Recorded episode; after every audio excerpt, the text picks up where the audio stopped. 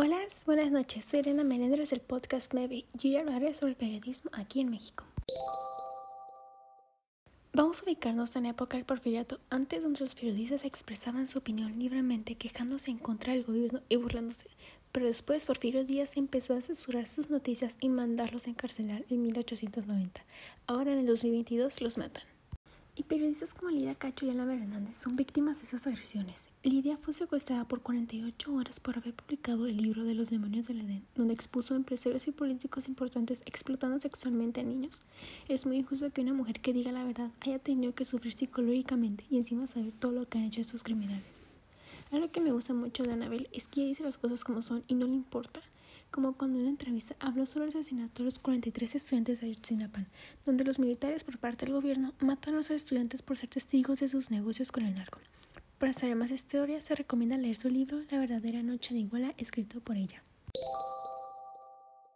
Varias investigaciones en México dicen que en el primer semestre del 2021 se documentaron 362 agresiones en contra de periodistas y medios de comunicación y el Estado es el principal agresor de la prensa, indicó el artículo 19. Más adelante vi algo que me causó una risa cínica porque mostraron una foto de la cuenta oficial de Morena en Twitter donde apoyaba la libertad de expresión de los periodistas. Y más adelante vi otro artículo donde 43 periodistas y 68 activistas son asesinados con AMLO según la Secretaría de Gobierno. Y es que organizaciones como la CPJ declaró a México como el país más violento del 2021 para ejercer el periodismo. Mientras que la Clasificación Mundial de la Libertad de Prensa nombra a Finlandia como el mejor país, ya que tienen leyes eficaces e instituciones que ayudan a garantizar la libertad de prensa y el gobierno no interfiere en absoluto.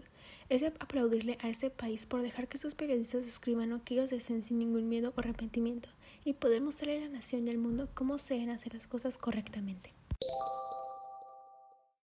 Es impresionante lo que el gobierno mexicano es capaz de hacer para no manchar su imagen, pero la verdad le sale contraproducente, porque ellos al querer silenciar a esos periodistas solo alientan a otros a rebelarse y hasta incluso vengar el asesinato de algún periodista, porque nunca se sabe la verdad.